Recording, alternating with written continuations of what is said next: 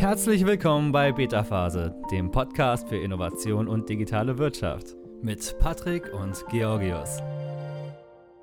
Patrick Thiele ist fasziniert vom menschlichen Gehirn und wie wir es bewusst beeinflussen können, um unsere bestmögliche Zukunft zu gestalten.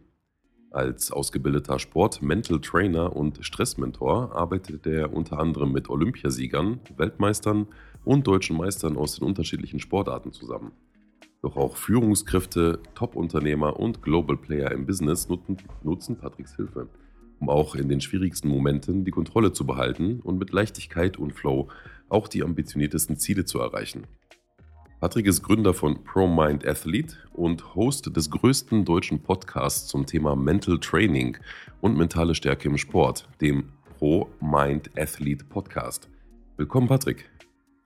Ja, danke, dass ich hier sein darf und danke für das Intro, Georgios. Jo, moin gerne, Patrick, gerne. schön, dass du da bist. Mein, Hi, ein, Pod ein Podcast-Kollegen unter uns quasi. yes. Du bist Sport-Mental Trainer. Was können wir uns da genau drunter vorstellen? Ich glaube, am einfachsten äh, beschreibt es so der Punkt, dass ich Athleten, Athletinnen dabei helfe, einfach on point ihre Leistungen bei Wettkämpfen abzurufen. Das heißt, sie dabei zu unterstützen, besser mit Leistungsdruck umzugehen, fokussierter zu sein, gewisse Routinen aufzubauen, immer wieder auch in stressigen Situationen so ein bisschen ja, der Fels in der Brandung zu sein, den Überblick zu behalten und dann eben bei Großevents wie Weltmeisterschaften, Europameisterschaften oder auch Olympischen Spielen einfach fokussiert die eigene Bestleistung abrufen zu können ist ja, äh, gerade im Sport würde man ja eigentlich denken, es geht um reine Muskelkraft, aber den Großteil davon ist ja die mentale Stärke. Und das dort, wo du genau ansetzt, ne, diesen Teilbereich oder den, einen der größten Teilbereiche im Sport genauso zu trainieren wie auch die Muskeln selber. Ja, genau, absolut. Also das ist halt ein Part, den wir, glaube ich, gerade im deutschsprachigen Raum noch viel zu sehr vernachlässigen. Und wenn wir uns aber halt mal gerade so den Spitzensport wirklich anschauen, dann wird relativ schnell, glaube ich, klar, wie wichtig das ist, weil gerade Athleten, die irgendwie dann eben bei internationalen Events gegeneinander antreten, die sind körperlich alle nahezu auf demselben Level, so ein paar Prozent nach oben und nach unten, aber den entscheidenden Unterschied am Ende, wer wirklich mit Gold nach Hause fliegt und wer ohne Medaille wieder zurückkommt, macht am Ende der Kopf und äh, die Tatsache, ob ich wirklich meine Trainingsergebnisse, die ich mir erarbeitet habe über die Monate, auch abrufen kann oder eben nicht. Und wie, wie kann man sich das vorstellen, wenn man jetzt so mit einem Sportler oder mit anderen Menschen, die unter Druck arbeiten, gibt es da sowas wie Hacks, so man sagen kann? Also ich denke da jetzt sowas wie eine Atemübung. Ich schließe die Augen kurz vor dem Ding, äh, vor, dem, vor dem Auftritt, atme mal durch, du, kurz durch oder sowas oder stelle mir ein Worst-Case-Szenario vor und dann ist das irgendwie Ganze nicht mehr so schlimm. Würde sowas schon funktionieren oder sind da, sind da, ähm, sind da größere Mächte am Werk, sage ich mal? Es ist auf jeden Fall schon ein richtig guter Ansatz. Also Atemtechniken spielen auf jeden Fall eine große Rolle auch in der Arbeit, weil es einfach ein super Tool ist, so um das eigene Nervensystem zu regulieren und gerade so in Stresssituationen dann wieder so die Ruhe in sich zu finden. Und auf der einen Seite geht es eben quasi darum, so mit, mit kleinen Strategien ähm, oder Hacks so immer wieder auch äh, akut, sage ich mal, so Stressmomente zu lösen und irgendwie die bestmögliche Lösung zu finden. Auf der anderen Seite, wie auch so der Name mentales Training schon sagt, geht es halt wirklich darum, kontinuierlich gewisse mentale Abläufe zu trainieren. Das heißt, gerade auch mit Visualisierungen zu arbeiten, sei es irgendwie Bewegungsabläufe zu visualisieren bei sehr technischen Sportarten oder tatsächlich wirklich auch Erfolgsmomente, Zielerreichungen, Flow-Momente zu visualisieren, so dass sich das Ganze einfach immer mehr in den Kopf einbrennt und dann so zum, zum neuen Standard wird, sage ich mal. Ich stelle mir das ein bisschen so vor, dass wenn wir jetzt, ich muss so daran denken, auch wenn man selber so vor, äh, Vorträge hält oder für Prüfungen gelernt hat, man ist ja meistens nervös, wenn man auch das Gefühl hat, man kann das Ganze noch gar nicht so greifen. Man, man hat zwar gelernt, geübt, gemacht, aber es ist irgendwie gar nicht so da. Und wo du so davon sprichst, dass man so Dinge einbrennt in den Kopf, denke ich so, alleine wenn ich wüsste, es hat sich was in meinem Kopf eingebrannt, deswegen wäre ich schon entspannter, weil ich weiß, es ist irgendwie da. Ist das auch, hat das auch einen Effekt oder ist es, ist es eher was anderes? Es spielt auf jeden Fall auch eine Rolle. Klar, wenn ich natürlich gewisse Situationen schon ganz oft durchlebt habe, wenn auch nur sozusagen auf mentaler Ebene, dann spüre ich definitiv einen Unterschied, weil unser Kopf eben auf der einen Seite so die, die schöne Eigenschaft der Neuroplastizität hat, dass er sich an alles anpassen kann und gewisse mentale Abläufe quasi dann auch verfestigt, so dass sich das für uns einfach leichter erreichen lässt. Und auf der anderen Seite hat er halt auch die schöne Eigenschaft, dass wir nicht wirklich unterscheiden können, ob jetzt gerade was im wirklichen Leben passiert oder ob wir uns das nur vorstellen. So, das heißt, die mentalen Abläufe sind eigentlich zu 100 Prozent dieselben und dementsprechend können wir halt diese Visualisierung extrem gut nutzen, um uns auf Situationen vorzubereiten, die wir halt so im echten Leben vielleicht nur ein paar Mal pro Jahr oder vielleicht auch nur einmal pro Jahr erleben. Kannst du vielleicht mal so ein Beispiel nennen? Also, wenn ich mir das versuche gerade vorzustellen, wie wäre jetzt zum Beispiel, wenn wir jetzt hier zusammensitzen, was würdest du uns jetzt empfehlen, so als Quick Win zu machen, um uns mental besser auf etwas vorbereiten zu können? Was wäre so, so ein Beispiel oder ein Quick Win, den du jetzt so sagen könntest hier? Ja, also ein Punkt definitiv, da komme ich so ein bisschen auf das äh, zurück, was Patrick, äh, Patrick gerade gesagt hat, einfach so mit Atemübungen zu arbeiten. Atemübungen aber im Sinne dessen, dass ich versuche, immer länger auszuatmen als einzuatmen. Also vor allem, wenn ich merke, ich bin ein bisschen gestresst, nervös, aufgeregt, dann ist das ein Zeichen dafür, dass mein Nervensystem gerade so ein bisschen in dem Stressmodus ist. Und je mehr ich dann mich auf die Ausatmung konzentriere, dann fahre ich automatisch das Nervensystem ein bisschen runter, habe wieder mehr Kontrolle darüber. Und was anderes, was auch einfach extrem gut hilft, um gerade auch in so einer Situation immer präsent zu sein, wie wir jetzt hier in dem Interview sind, ist einfach kurz auch so diese eigene Atmung zu beachten. Also gerade so eine kleine Achtsamkeitsübung zu machen und vielleicht einfach darauf zu achten, okay, wie bewegt sich beispielsweise meine Bauchdecke jetzt gerade beim Ein- und Ausatmen und das sorgt dafür, dass ich halt wirklich im Hier und Jetzt bin, dass ich nicht darüber nachdenke, was ist heute vor 30 Minuten passiert, was könnte heute alles noch passieren, was steht irgendwie heute noch alles auf meiner Liste, sondern ich bin halt wirklich jetzt präsent so und das ist eine Übung, die kann ich immer wieder machen, um mich so ein bisschen zurückzuholen in den jetzigen Moment und da wirklich auch was zu verändern, wo es drauf ankommt. Du hast gerade schon einen sehr wichtigen Stichpunkt genannt, Achtsamkeitsübungen, also Achtsamkeit allgemein. So aus deiner Erfahrung heraus, wenn du mit gewissen Leuten trainierst oder die ähm, vorbereitest, was sind so die Sachen, die du gemerkt hast, hier gerade so im Berufsleben, was wir am wenigsten tun, was wir aber tun sollten, was gerade jetzt so Achtsamkeit betrifft? Mhm.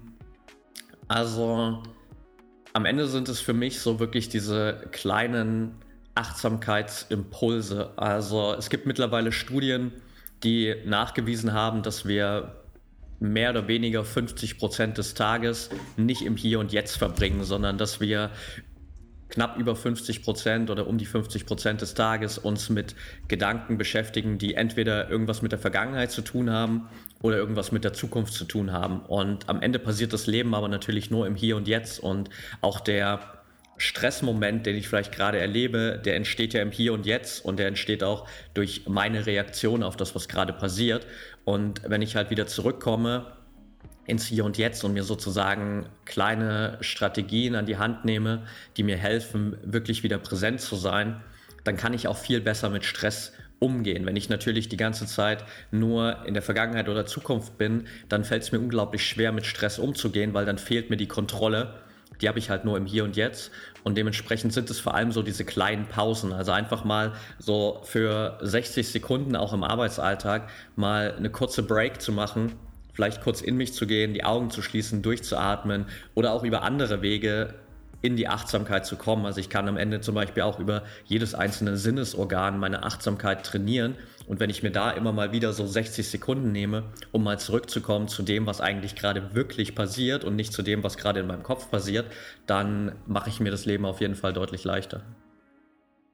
Ich finde das, ich finde das ein wahnsinnig spannender Ansatz auf jeden Fall. Also gerade das Thema Achtsamkeit und Atmung. Äh, so kleine Anekdote zu mir. Ich, ich war vor zwei Jahren, als Corona gerade anfing, habe ich eine Weiterbildung zum Yogalehrer gemacht in Indien. Bin mhm. dann auch tatsächlich länger geblieben als geplant. Und da haben wir auch den ganzen Tag quasi geatmet. Und es war für mich eine ganze Welt, die sich verändert hat. Weil wir haben dann morgens eine Stunde lang nichts anderes gemacht, als Atemtechniken zu lernen oder anzuwenden. Und das fand ich extrem mächtig, also um das zu bestätigen, was du sagst, was das so mit, mit mir gemacht hat. Also das war schon extrem krass und ich habe vieles erst danach, erst in Deutschland wieder gemerkt, als ich dann auch gar nicht mehr so viel Praxis hatte, was es eigentlich auch langfristig mit mir gemacht hat, für eine Aufmerksamkeit, für auch emotional, ne, war wie, wie empathisch man auch wurde für andere, während man gleichzeitig trotzdem ruhiger wurde. Also das kann ich komplett unterstützen, was du sagst. Und ich glaube, die 50 Prozent des Tages, äh, dass wir nicht im Hier und Jetzt sind, ich glaube, das wäre für mich fast ein Ziel zu schaffen, dass ich zumindest 50 Prozent am Tag da wäre, weil ich habe das Gefühl, bei mir ist es viel weniger. Ich weiß nicht, wie schaffst du das? Bist du da, was ist so deine, deine Prozentzahl, wenn du so aus dem Bauch heraus sagen kannst? Ja, ich glaube, wahrscheinlich bin ich schon auch noch so zu einem Groß so dabei bei 50 Prozent so im, im, Hier und Jetzt, 50 Prozent woanders. Ich habe versucht in den letzten Wochen, Monaten da auch mit meinen eigenen Strategien irgendwie immer mehr dafür zu sorgen, dass ich mich immer wieder zurückhole. Aber trotzdem, klar, schweift man halt immer mal wieder ab zu Dingen, die vielleicht gerade irgendwie so auch in der Zukunft noch passieren, gerade wenn man vielleicht auch in einem Prozess ist, wo man irgendwie eigene Dinge aufbaut und äh, sich da irgendwie Prozesse entwickeln, dann hat man da, glaube ich, noch mal mehr auch Gedanken an die Zukunft und äh, schweift so ein bisschen ab von dem, was gerade passiert ist ja, ähm, gerade im Alltag kommt man so schnell in diese Routine ja nicht rein. Ne? Also gerade wenn man so auf diesem Stresslevel ist, wo man es eigentlich benötigen würde, so ein bisschen Achtsamkeit, für seine Achtsamkeit zu sorgen, ähm, dann schafft man das nicht. Es gibt immer Wichtigeres zu tun, aber sich mal wirklich so hinzusetzen und das, sich bewusst zu werden und eine Pause einzulegen, das werden die meisten nicht schaffen oder auch gar nicht erst dran denken, ne? weil es der Alltag nicht erlaubt. Da gibt es hier zum Beispiel ähm, die Apple Watch, die sagt dir das ja. Ne? Atme mhm. jetzt einmal durch, mach mal deine Übungen. Ähm, was würdest du empfehlen? Was könnten Leute tun im alltäglichen Alltag, so einen Wecker einrichten oder sich eine App zu legen? Wie können sie dafür sorgen, dass sie regelmäßig achtsamer sind? Ja, ich glaube, dass durchaus so diese Tools, auch wie das, was du gerade angesprochen hast von der Apple Watch oder auch anderen Apps, durchaus hilfreich sein können. Aber dafür muss ich, glaube ich, schon so weit sein, dass ich für mich auch mal gemerkt habe, wie wertvoll das wirklich sein kann. Also ähnlich wie Patrick das gerade gesagt hat, ist es, glaube ich, ein super wertvoller Schritt, mal in einem kleineren, etwas ausgedehnteren Raum, sei es irgendwie ein Seminar, ein Workshop, den ich besuche oder einfach nur eine, eine Online-Breathwork-Session zum Beispiel, einfach mal merke, wie viel Kraft so in diesem Thema Achtsamkeit und Atemtechniken steckt. So, dann habe ich einmal dieses Feeling und weiß, dass es wirklich was verändern kann zum Positiven, weil dann nehme ich mir halt auch wirklich nochmal tendenziell mehr die Zeit. Es bringt natürlich nichts, wenn die Apple Watch mich dreimal am Tag daran erinnert, dass ich mal kurz durchatmen soll und ich ignoriere es einfach oder klicke es einfach weg, sondern ich muss es natürlich dann auch machen und mir auch die Zeit nehmen, auf der anderen Seite kann ich das Ganze natürlich auch ganz gut so ein bisschen in alltägliche Prozesse integrieren für den Anfang. Das heißt, wenn ich wirklich versuchen will, achtsamer zu sein, dann kann ich auch mit so Dingen anfangen wie Zähne putzen zum Beispiel. Einfach mal achtsam Zähne zu putzen und nicht beim Zähneputzen darüber nachzudenken, wie war eigentlich der ganze Tag heute, habe ich irgendwas vergessen, was ich noch erledigen muss, bevor ich schlafen gehe, sondern wirklich mal präsent zu sein beim Zähneputzen und sich irgendwie auf das Gefühl der Zahnbürste im Mund zu konzentrieren. Oder beim Essen auch. Halt nicht parallel irgendwie am Handy durch Instagram scrollen oder am Laptop oder wo auch immer irgendwelche Videos anschauen oder Netflix nebenbei laufen haben, sondern einfach wirklich mal bewusst achtsam essen und auch da präsent bleiben. Und das sind so Momente, die kann ich mir immer nehmen, weil das sind Routinen, die mache ich sowieso jeden Tag. Und wenn ich da so ein bisschen mehr Achtsamkeitsmomente mit einbaue, dann ist es auf jeden Fall nochmal ein Stück weit einfacher als jetzt so im vielleicht stressigen Alltag, wo ich irgendwie von Meeting zu Meeting gehe oder gar nicht so viel Zeit habe, mir dann mal diese Minute Pause zu nehmen oder mich da kurz rauszunehmen. Das ist dann eher, glaube ich, schon der nächste Schritt. Es hört sich ja so an, dass wir uns auch jetzt mittlerweile ziemlich weit entfernt haben von der Realität dass wir zu wenig in der Realität leben und viel zu viel in den virtuellen Welten verbringen, die, also wie beispielsweise in Social Media oder Netflix, wie du es gerade erwähnt hattest. Das bedeutet, mehr Realitätsbezug zu schaffen, anstatt uns in eine unechte Welt zu verflüchtigen. Ja, auf jeden Fall. Also es geht gar nicht darum, sozusagen diese digitalen Welten zu verteufeln. Ich glaube, da steckt unglaublich viel Potenzial da drin und äh, man kann damit unglaublich viel auch positiv bewirken, verändern. Aber wir sollten uns halt eben, wie du schon gesagt hast, nicht komplett da drin verlieren und je früher ich damit anfange, glaube ich, mir dessen bewusst zu werden, desto einfacher ist es auch. Weil gerade wenn wir irgendwie mal so auf die nächsten Jahre auch schauen, dann äh, werden wir uns wahrscheinlich irgendwann im Laufe unseres Arbeitstages oder so noch mehr auch digital bewegen. Dann machen wir so ein Podcast-Meeting hier vielleicht im Metaverse oder wo auch immer. Und äh, dementsprechend äh, ist das Potenzial, mich dann noch mehr in digitalen Welten aufzuhalten, natürlich noch ein Stück größer. Und wenn ich da gelernt habe, einfach trotzdem immer wieder in die Realität zurückzukommen, vielleicht auch das Handy einfach mal beiseite zu legen und trotzdem irgendwie mal auf ein gutes altes Buch zurückzugreifen oder einfach mal eine Runde spazieren zu gehen, ohne dass ich ähm, zum Beispiel Kopfhörer in den Ohren habe und dann nebenbei noch einen Podcast höre oder sonst was, dann ist es einfach eine gute Balance, mit der ich merke, dass es mir dann auch viel leichter fällt, so mit diesem permanenten Impulsen der digitalen Welt umzugehen. Das ist auch was, was echt unglaublich gut hilft, ist das, was du schon erwähnt hast, auch diese Routinen zu haben. Das ist was, was ich immer merke. Wenn ich zur selben Zeit aufstehe morgens und zur selben Zeit ins Bett gehe und Abend esse. Äh, kleines Beispiel, ich hatte, ich bin ja hier in Bali und hat, musste dafür zehn Tage lang äh, Quarantäne in Jakarta machen. Und was ich da halt hatte, war, ich hatte da, anders als die meisten Leute, die mit die beste Zeit seit langem. Ich war unglaublich glücklich für zehn Tage. Das glaubt mir keiner. Warum? Weil ich, ich bin morgens durch den Jetlag, bin ich abends früh ins Bett und bin direkt am nächsten Morgen um 4.30 Uhr oder sowas aufgestanden. Auch für den Rest der zehn Tage bin ich quasi so um 4, 5 Uhr morgens immer wach gewesen. Hab dann morgens um 8 oder um 7 mein Frühstück bekommen, hat mir jemand an die Tür geklopft mittags um 12.12 .12 meine, mein Mittagessen bekommen und abends zu einer Zeit dann mein Abendessen bekommen. Also ich war immer, ich hatte diese drei getakteten Mahlzeiten. Ich hatte keine anderen Verabredungen, Verabredungen mit Menschen. Ich hatte meine Projekte, die ich machen wollte. Und dann ne, morgens Yoga, Meditation, wie auch immer, Sport. Und dann abends schon bis vormittags irgendwie das meiste wichtige Zeug geschafft. Und alles war getaktet. Es gab keine Ablenkungen, es gab keine, ne? Alles war irgendwie, es war eine wunderbare, heile Welt in meinem Zimmer da drin. Und das habe ich sofort gemerkt, wie, wie, das, wie das was bringt. Wenn man es schafft, wenn ich schaffe, diese Quarantäne in meinem Alltag zu, einzubauen, das wäre schon ziemlich super, auf jeden Fall.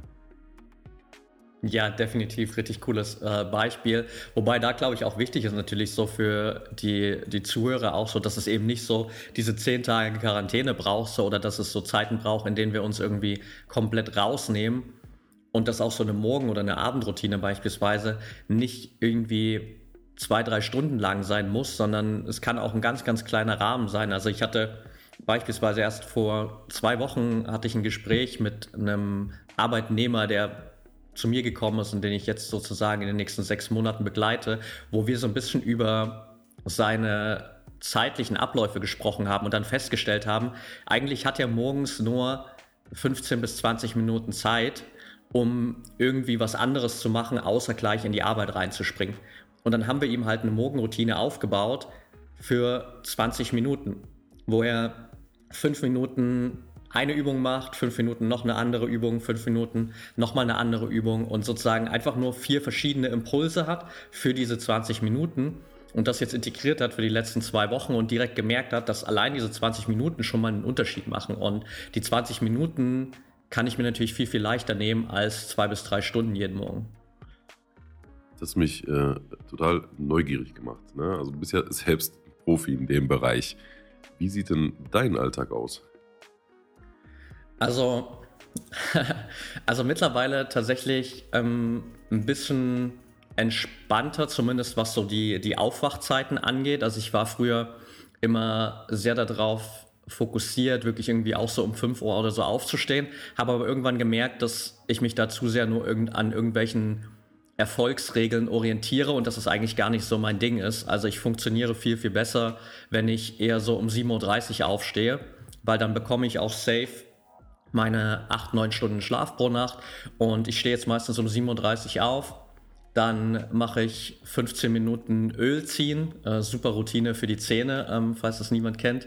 Und parallel dazu mache ich ein bisschen Yoga, Mobility-Übungen, so auch 15, 20 Minuten und nach dem Duschen dann meistens noch so 20 Minuten Meditation und dann setze ich mich hin und schaue mir einmal so meinen Tag kurz an, was heute an Aufgaben irgendwie ansteht oder welche Termine ich habe.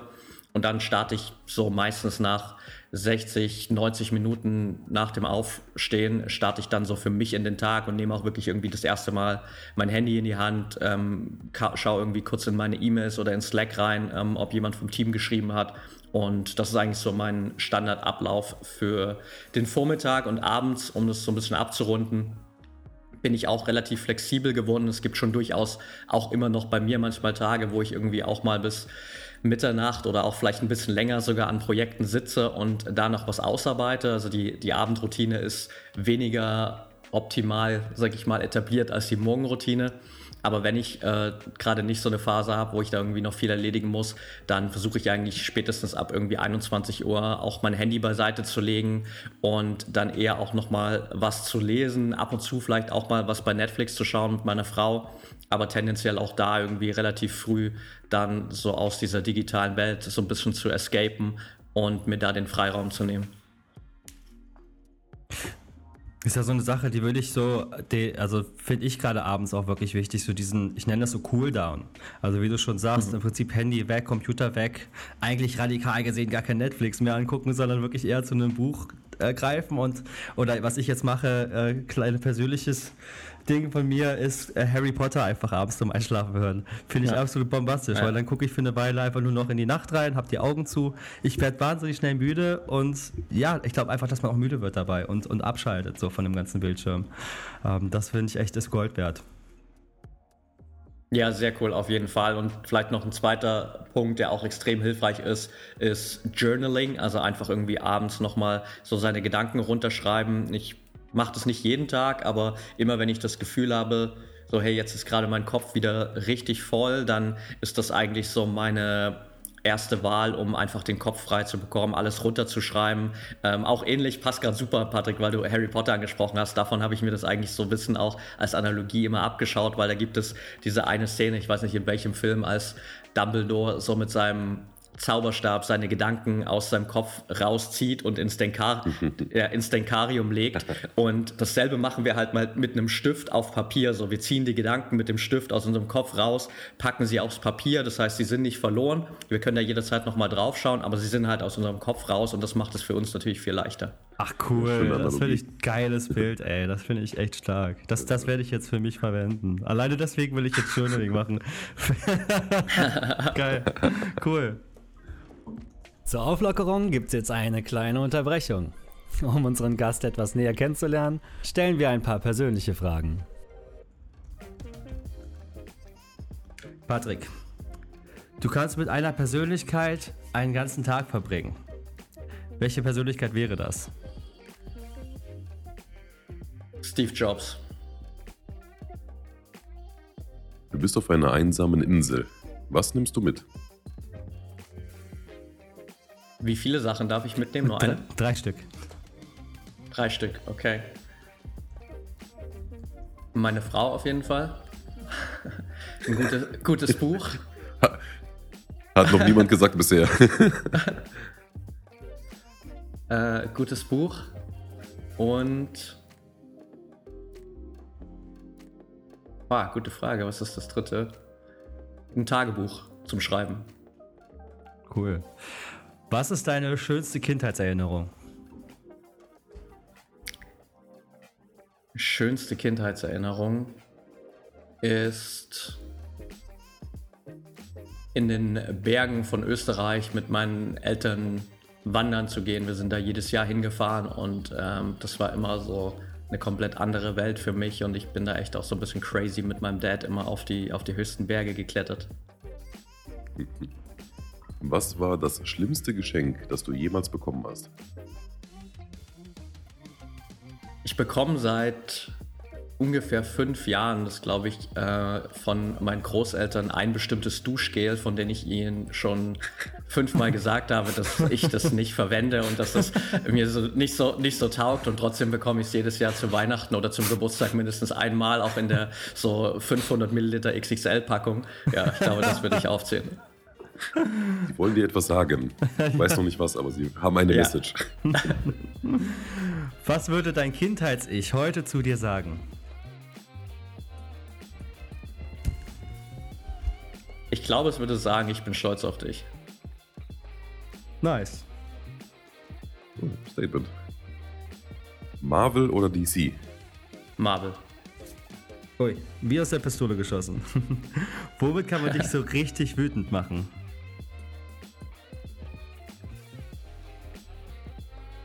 Wenn gewisse Dinge nicht so funktionieren, wie sie funktionieren sollen. Also Beispiel kurz, ähm, ich reg mich immer darüber auf, dass zum Beispiel bei so Haferflockenpackungen, die oben zugeklebt sind, das immer beim Aufmachen komplett aufreißt. Und ich denke mir immer so, wenn ich in der Küche stehe und das wieder aufgerissen ist, es kann mir doch keiner erzählen, dass in dem Produktherstellung von diesem Unternehmen noch keiner diese Packung selbst aufgemacht hat und festgestellt hat, dass dieser Kleber viel zu intensiv ist und jedes Mal die Packung aufreißt. Oder ich kann es einfach nicht, aber das ist so das, was mich am wütendsten macht. die Kelloggs-Packung-Analogie des Tages. Sehr schön. Welche Sache würdest du an dir ändern, wenn du es könntest? Mm.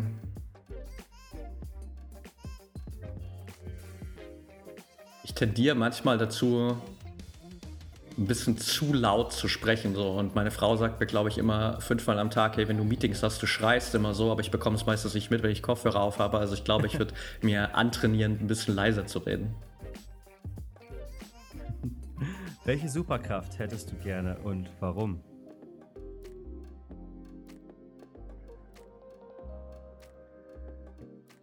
Puh, ich glaube,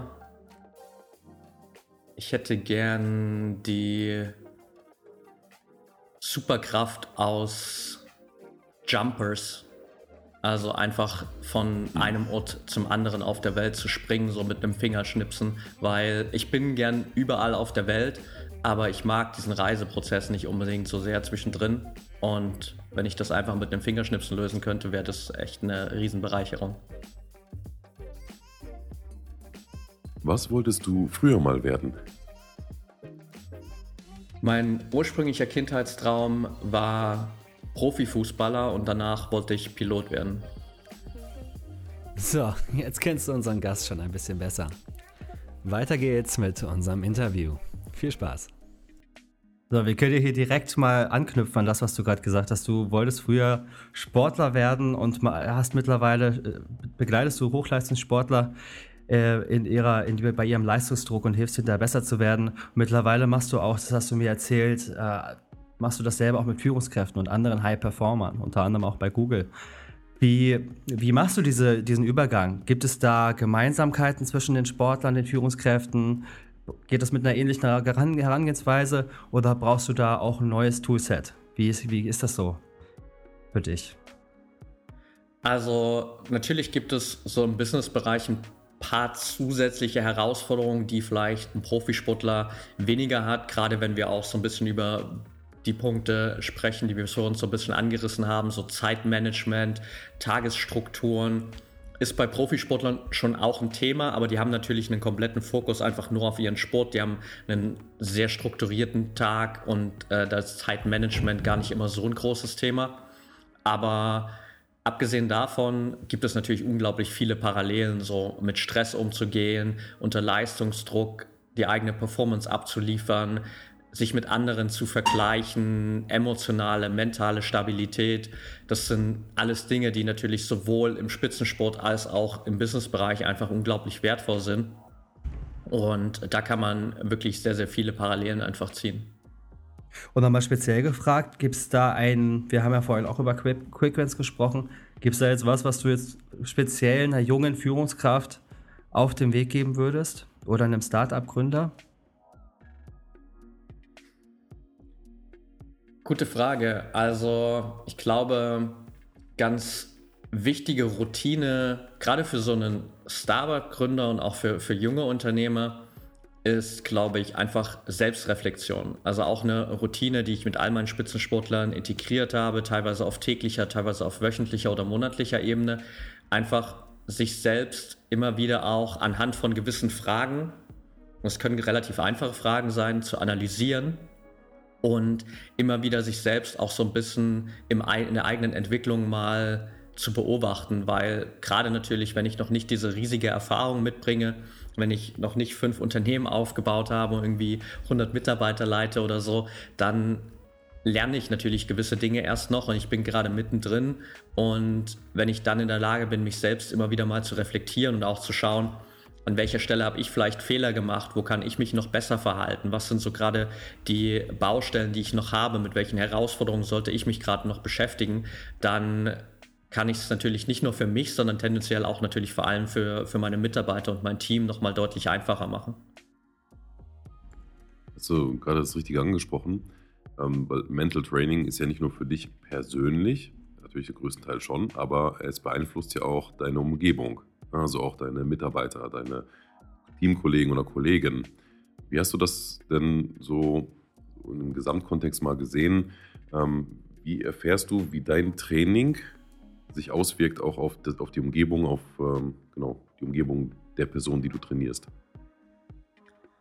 Also am Ende erfahre ich es dann meistens über Feedback von der Person selbst, das sie wiederum sozusagen aus ihrem Umfeld bekommen hat. Also gerade auch in größeren Unternehmen und ähm, mittlerweile auch ja immer, immer mehr Startups gibt es ja auch gerade zum Beispiel immer mehrmals im Jahr oder Minimum einmal im Jahr so einen größeren Feedback-Prozess. Ähm, Google zum Beispiel ist da ja auch ähm, riesig drin in diesem Prozess, ähm, da einmal so komplett auch das Verhalten der, der Führungskräfte zu analysieren und Feedback von allen Teammitgliedern zu bekommen.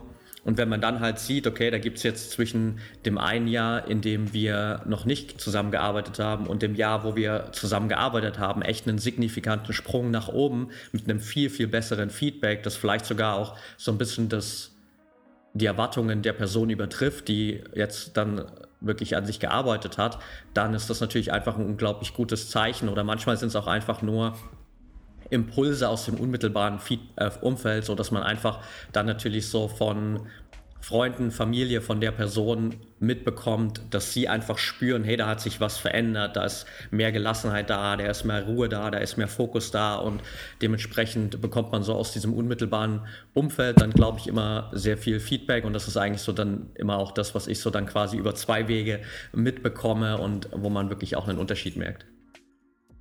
Kann man denn ähm, so aus, aus Business-Sicht, kann man sowas messen? Ja und Nein, sage ich mal. Also das Ding ist natürlich bei mentalen Prozessen, es ist ein sehr subjektiver Fakt so. Also es ist halt nicht wirklich messbar in Form von, gerade wenn wir jetzt auf den Sport zum Beispiel schauen, an irgendwelchen Messgrößen wie Weiten, Geschwindigkeiten, Zeiten oder auch bestimmten Umsätzen wie im Business beispielsweise, sondern es ist natürlich eine sehr subjektive Wahrnehmung. So bin, kann ich jetzt wirklich besser mit Stress umgehen? Bin ich gelassener geworden?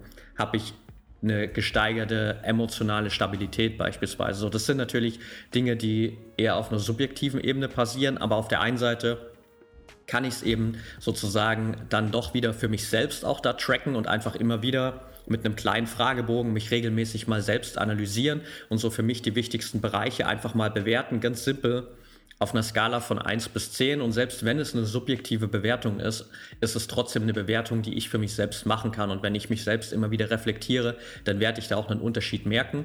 Und auf der anderen Seite kann ich es eben gerade über so externe Prozesse nochmal gut machen, sodass ich mir dann halt wirklich Feedback einhole von den Menschen, mit denen ich unmittelbar zusammenarbeite, weil die natürlich am ehesten auch merken, ob sich da wirklich was verändert. So, ich möchte zum Ende mal noch einen kleinen Themenwechsel machen, weil du bist ja selber auch, du bist ja recht vielseitig unterwegs. Wir haben jetzt über deine, deinen Bereich in äh, Mental Health gesprochen, was Führungskräfte und Sportler angeht, aber du bist selber auch bei, unterwegs in dem Bereich NFT und äh, Krypto und da bin ich auf jeden Fall auch ganz brennend interessiert, weil ich wie auch bei uns im Podcast. Ich habe eine Folge monat, äh, monatlich, äh, nicht monatlich, pro Woche am Montag. Da kommt, jetzt habe ich jetzt fünf, sechs, sieben Folgen, glaube ich, schon zum Thema Blockchain, NFT, Metaverse und so rausgemacht. Deswegen würde ich da gerne mal ein bisschen anknüpfen. Dann haben wir noch ein bisschen, ein bisschen äh, Konsistenz hier drin. Also meine Frage an der Stelle bitte, ähm, deine persönliche Einschätzung zum Thema NFT. Ist ja der große Hype momentan. Wie sieht das mit der Zukunft aus um, um, um NFT? Ist es nur Kunsthandel oder wird das noch mehr? Also ich bin der festen Meinung, dass es noch sehr viel mehr werden wird und dass in Zukunft, wenn sich alles so weiterentwickelt, mehr oder weniger alles in unserem Leben oder auch gerade in unserer digitalen Welt ein NFT sein kann und wird. Ähm, und dass wir nicht nur über Kunstwerke sprechen, wie man das jetzt gerade so kennt, sondern dass wir darüber sprechen, dass eben, ich meine, das erleben wir ja jetzt teilweise schon auch gerade im Metaverse, dass im Prinzip ja auch die Grundstücke, die da vermietet werden oder gekauft werden, ja auch nur NFTs sind also es geht so weit, dass natürlich generell einfach jeglicher Besitz irgendwie über NFTs geregelt werden kann, auch in der physischen Welt, so dass ich auch ein Gebäude aufteilen kann in mehrere Parteien und das über NFTs ganz klar einfach strukturieren kann oder da die Besitzverhältnisse ganz klar klären kann. Ich kann NFTs nutzen, teilweise um irgendwie Zugang zu Wohnungen zu bekommen und da nachzuweisen, dass das wirklich meine Wohnung ist. So, da gibt es ganz viele Projekte, glaube ich, und von daher bin ich auf jeden Fall extrem optimistisch, dass wir das in Zukunft noch sehr viel mehr erleben werden in vielen anderen Bereichen außerhalb der Kunst. Ja, der Kunstmarkt war so der, der Proof of Concept für NFT, quasi der Einstieg als erstes. Aber die Potenziale, die dahinter stecken, hinter NFT, was damit möglich ist, also alles, was vertragsbasiert passiert, na, dass äh, ein, ein Besitz vertraglich festgehalten werden kann oder ein Besitz bestätigt werden kann, ähm, das lässt sich auf quasi alle Bereiche des Lebens ausweiten. Also vor allem auch des realen Lebens, also nicht nur der ja. virtuellen Welt, sondern ne, alles, was im Real Life passiert. Absolut, genau. Also da kann man im Prinzip ähm, sich alles anschauen, was irgendwie mit äh, Verträgen zu tun hat, mit Besitzverhältnissen und im Prinzip lässt sich das alles als ein NFT darstellen. Ja, Patrick, cool. Wir haben auf jeden Fall, also ich habe für meinen Teil heute auf jeden Fall eine Menge mitgenommen schon wieder. Ich werde jetzt mal anfangen, die Folge so ein bisschen zusammenzufassen mit dir. Und ich denke, das ist am allerbesten, indem wir die Quick Wins äh, nochmal noch mal aufzählen, die wir heute von dir erhalten haben. Denn das war eine ganze Menge. Es ist eine sehr, sehr wertvolle Folge heute geworden, auf jeden Fall, würde ich sagen. Also, wir Quick Wins sind so Sachen wie Achtsamkeitsübungen, um sich zu entspannen. Ne? Wie atme ich gerade? Was, was bewegt sich gerade in meinem Bauch? Und wie fühle ich mich? Ne? So bringe ich mich ins Jetzt und kann auch dadurch meinen Stress im Alltag viel besser bearbeiten. Noch ein anderer Trick zum Beispiel, genau passend dazu, ist länger auszuatmen, als man einatmet. Kann ich definitiv so bestätigen, habe ich beim Yoga auch so gelernt.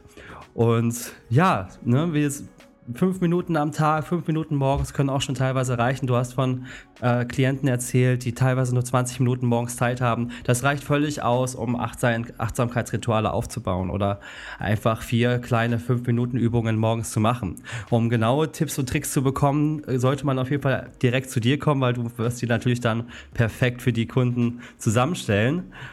Für alle ja, die interessiert sind, auf jeden Fall werde ich, werde ich deine Seite, deinen Service in die Show Notes schreiben. An der Stelle bedanke ich mich auf jeden Fall echt herzlich dafür, dass du uns hier so viele Einsichten gegeben hast und so viele Tipps, Tricks und Hacks. Also ich werde auf jeden Fall ein bisschen was davon mitnehmen und auch mal morgen ausprobieren. Vielen Dank dir. Sehr cool. Danke dir, Patrick, dass ich dabei sein durfte. Danke auch an Georgios. Und ja, hat mich gefreut, hat echt Spaß gemacht. Das war's auch schon für heute. Wenn dir diese Folge gefallen hat, abonniere unseren Podcast. Schon bald siehst du Innovationen aus verschiedenen Blickwinkeln und bekommst wertvolle Einblicke in die digitale Wirtschaft. Bis bald bei Beta Phase.